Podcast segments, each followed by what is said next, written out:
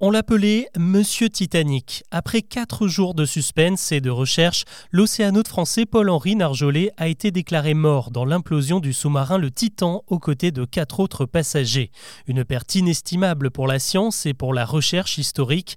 À 77 ans, Paul-Henri Narjolet avait consacré sa vie à l'exploration des fonds marins, ce qui faisait de lui l'un des plus grands explorateurs au monde. Avant d'aborder les autres infos du jour, c'est le sujet principal qu'on explore ensemble. Bonjour à toutes et à tous et bienvenue dans Actu, le podcast qui vous propose un récap quotidien de l'actualité en moins de 7 minutes. C'est parti.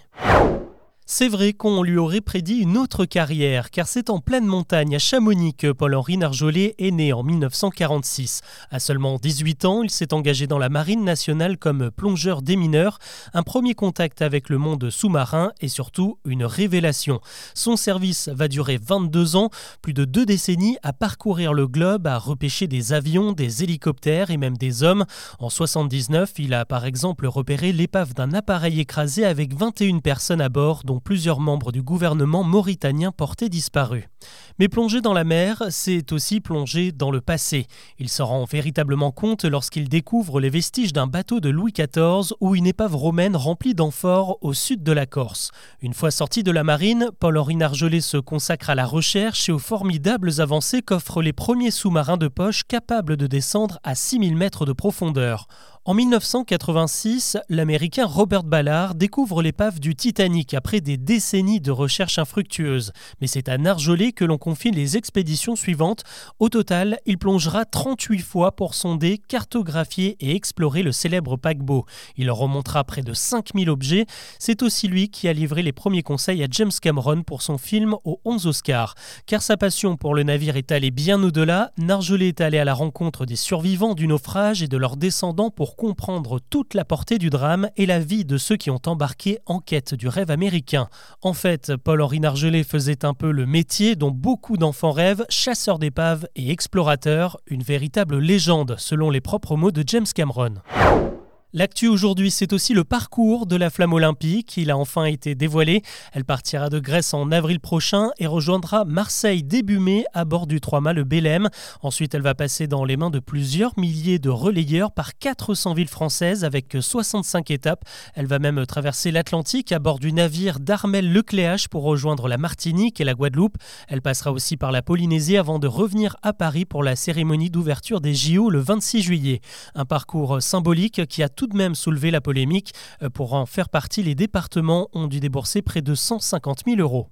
Comment faire face à l'avalanche de touristes? On a déjà exploré ensemble ce sujet du surtourisme dans ce podcast. eh bien, le phénomène continue d'inquiéter les villes.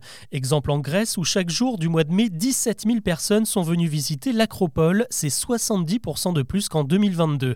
Des ONG ont alerté le gouvernement sur les risques de destruction du site et désormais le ministère grec de la Culture prévoit d'instaurer des créneaux de réservation pour réguler l'afflux de visiteurs. Plus près de chez nous, on prend aussi des mesures sur l'île de Où 4700 touristes pourront venir chaque jour cet été au maximum. En Corse, le canyon de Purcaraccia, avec ses piscines naturelles, ne sera autorisé qu'aux groupes encadrés par des professionnels cet été. Le surtourisme a fait bondir le nombre d'accidents mortels. Et il n'y a pas que les imprudences qui tuent l'été. Selon un bilan de Santé publique France, la chaleur aurait coûté la vie à 35 000 personnes depuis 2014. Et contrairement aux idées reçues, ça ne concerne pas que les personnes âgées.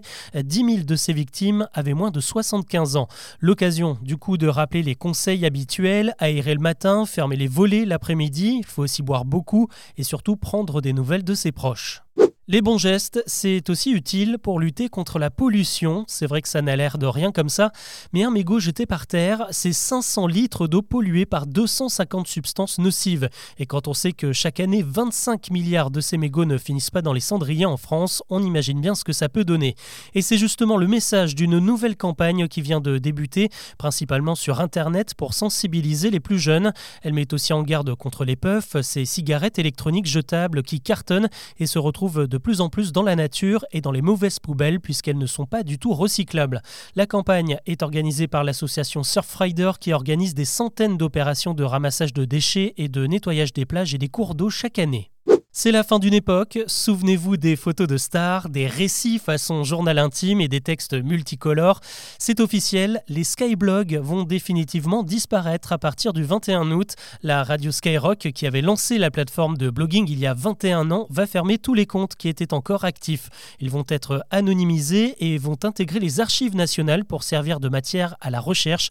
Ça devrait notamment servir aux sociologues. Avant l'apparition de MySpace et de Facebook, Skyblog était tout de même le 17e site internet le plus fréquenté au monde. On reste sur le net puisqu'on y est avec un constat. On a tous dans notre entourage quelqu'un qui ne sait absolument pas se servir d'un ordinateur ou d'un navigateur. Eh bien, c'est un phénomène très sérieux qui a un nom, l'électronisme. Et selon une enquête du Service national de statistique, il touche plus de 15% des Français de 15 ans et plus. Ça concerne essentiellement les retraités, mais aussi les personnes sans diplôme.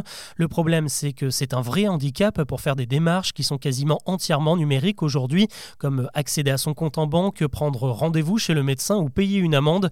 Et parfois, accéder à Internet ne suffit pas. Près de 3 internautes français sur 10 ont du mal à chercher une information sur Google, à utiliser Word ou encore à envoyer un mail. On termine avec les adieux d'une légende. Elton John se prépare à mettre un point final à la dernière tournée de sa carrière. Elle a débuté il y a maintenant trois ans et elle va se terminer début juillet. Ce 25 juin, la star doit se produire une ultime fois devant son public britannique au festival de Glastonbury. Il enchaînera mardi et mercredi à l'Accor Arena à Paris pour là aussi un dernier tour de chant devant ses fans français. Et à moins qu'il change d'avis dans les prochains mois, il ne montera plus jamais sur scène. Voilà ce que l'on peut retenir de l'actu aujourd'hui. On se retrouve très vite pour un nouveau récap.